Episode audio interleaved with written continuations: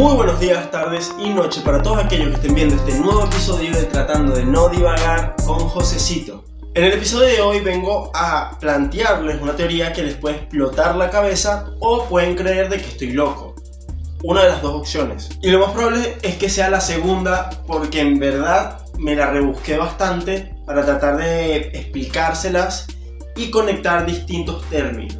Quiero plantearles una pregunta que me llegó a mi mente hace un par de días pero que al mismo tiempo, a pesar de ser algo muy descabellado, tiene un fundamento, tiene algo que lo respalda, una investigación detrás. Aún así necesitan tener un poco de capaz fe y creer en lo que les voy a plantear para decir, bueno, tiene su punto.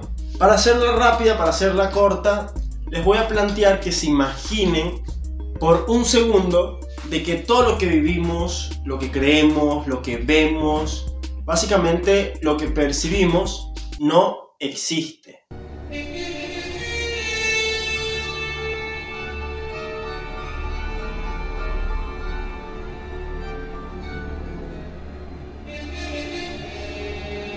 No es que no existe, sino que no es tal como creemos que es. Nosotros creemos, sin dudarlo ni un segundo, de que hace 2000 años el mundo existía, de que la humanidad pisaba el planeta Tierra. Y es más, si queremos ponernos un poco más exagerados, todos, el 100% de la población, tiene 100% seguro de que hace 2000 años el universo existía. Pero ¿qué pasa si te digo de que todo eso, esa teoría de que hace 2000 años el universo existía, es totalmente falso. ¿Qué pasa si te digo de que en este milisegundo que acaba de pasar, en este momento en el que estamos acá sentados viendo este episodio, acaba de crearse absolutamente todo lo que conocemos? O capaz peor, ni siquiera es que se creó en este momento, sino de que somos el producto de recuerdos de un gran cerebro. Esto lo planteo y parece una locura, o sea, internenme, tengo una psicosis y estoy hablando cualquier tontería. Pero así como yo se los planteo, muchas personas, muchos físicos, se han planteado esto.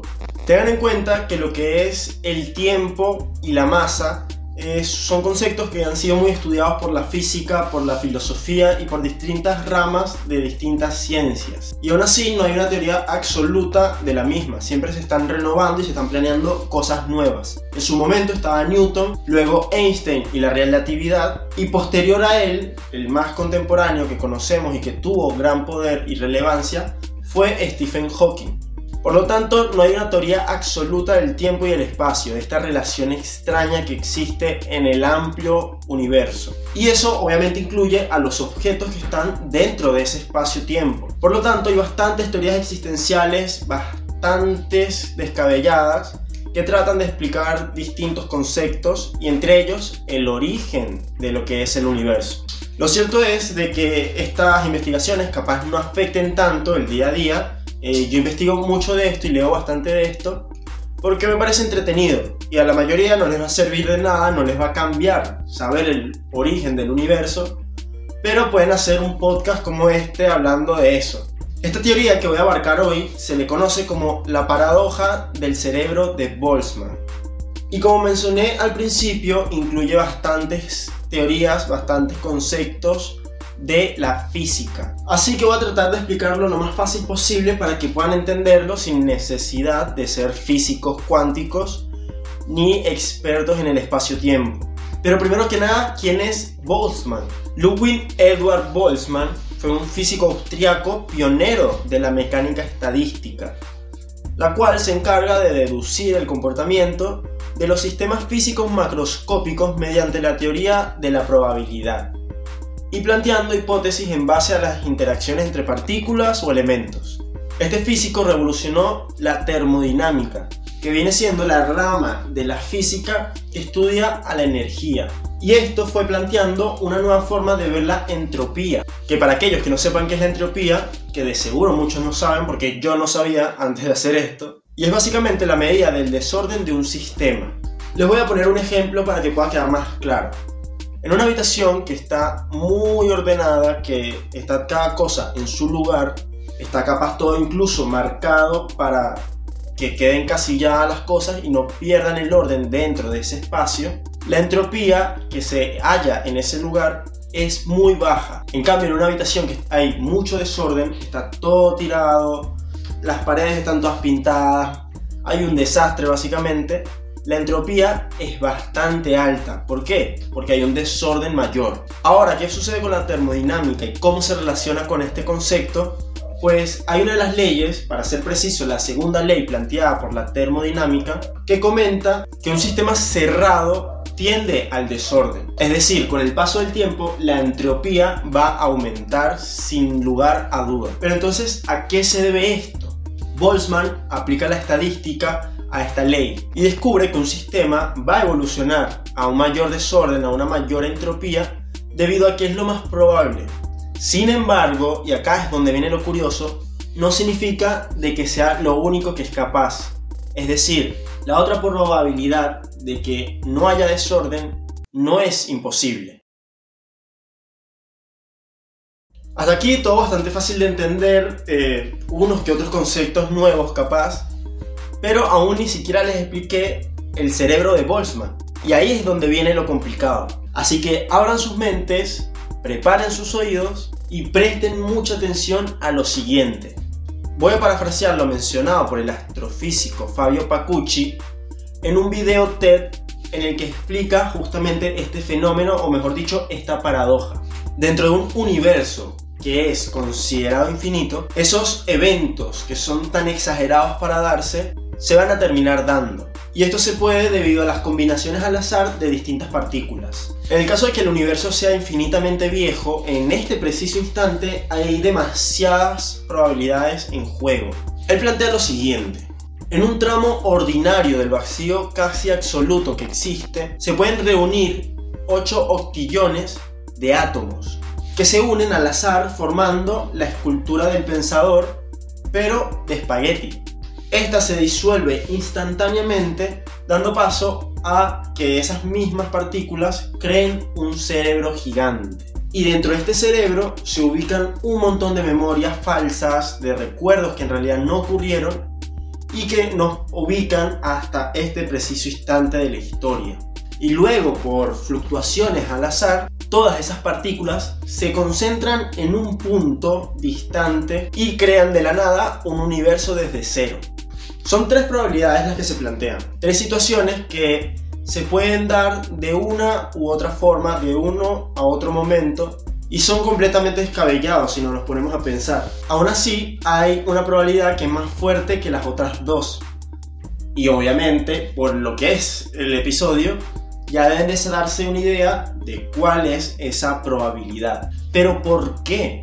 Y esto se debe a que basado en unos cálculos que realizaron, es lo más probable, o sea, es básicamente como hacer un parpadeo en comparación con que aparezca un universo. Es más sencillo crear millones de cerebros antes que un universo completo. Este pensamiento en realidad no se planteó eh, por Boltzmann, a pesar de que lleva su nombre, sino que fue presentado por distintos cosmólogos que estudiaban el origen del universo y se basaron también un poco en las estadísticas que sí hizo el científico Ludwig que les mencioné. Y la razón por la que se planteó no fue porque los científicos dudaban de la existencia, sino que más bien ellos buscaban explicar con esta teoría el porqué del universo, en especial su infinitud. Obviamente más adelante se, se, dio la teoría de que el universo tuvo un inicio, lo que se conoce como el Big Bang. Pero aún así esta teoría no queda descartada, porque es muy descabellado de que hoy día estemos donde estamos a raíz de un universo de un choque de partículas. ¿Y por qué? Acá volvemos para atrás. Por eso le dije que tienen que prestar mucha atención porque es un desastre. Acá volvemos a la entropía que les mencioné al principio. En el caso del origen del universo, los niveles de entropía eran muy bajos. Era un vacío completo donde lo único que había era calma. Entonces, ¿por qué el universo empezó en un estado muy poco improbable? Hay muchas teorías y entre ellas está la del cerebro. También hay una un ciclo de creación y colapso constante del mismo universo. Y la que muchos conocen debido a Marvel, que es la de los multiversos. En el caso del cerebro de Boltzmann, se plantea una vara que los científicos tienen que alcanzar, los que estudian los orígenes del universo, para poder comprender el origen del mismo. Porque como les mencioné al principio, es más probable que se cree un cerebro antes de que se cree este concepto superior en el que vivimos. Por lo tanto, hay algo mal dentro del sistema, hay algo mal dentro de los cálculos, hay algo que no se logra comprender del todo. Se han hecho incluso cálculos para determinar la probabilidad de la creación de algún cerebro en algún punto del cosmos. Volviendo al tema del universo, su estado actual es bastante improbable. A pesar de que haya un 99% de no, está ese 1% de sí. Y justamente eso fue lo que ocurrió con el universo. O en realidad también podemos plantear de que nosotros estamos equivocados y si somos los recuerdos de un cerebro gigante. La teoría dice que el cerebro es más probable de que se cree si nos basamos en las leyes que se tienen. Pero si nos ponemos a pensar, ¿cómo nosotros sabemos en verdad que estas leyes están bien? ¿Cómo sabemos que esto existe?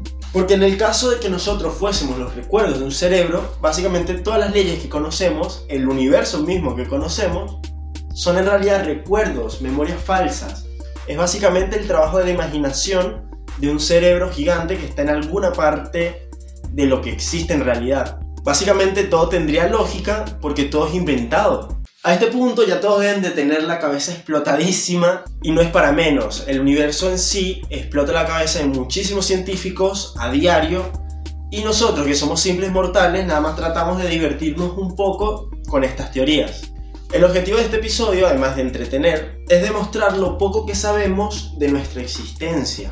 Fácilmente lo que creemos no es tal como es como también puede que sí. Pero obviamente no tenemos nada certificado, nada que nos verifique la veracidad de lo que sabemos, de lo que vemos. Así como esta teoría, hay muchísimas otras que explican demasiados inicios. El ser humano siempre está en esa búsqueda constante de saber o el final o el inicio de todo lo que conocemos. Si tienen alguna otra teoría que puedan plantear, no duden en avisarme, ya sea en los comentarios de YouTube o a través de mi Instagram, que también lo pueden encontrar en la descripción. Sin más nada que decir ni más nada que agregar, nos estaremos viendo en un próximo episodio de Tratando de No Divagar con Josecito.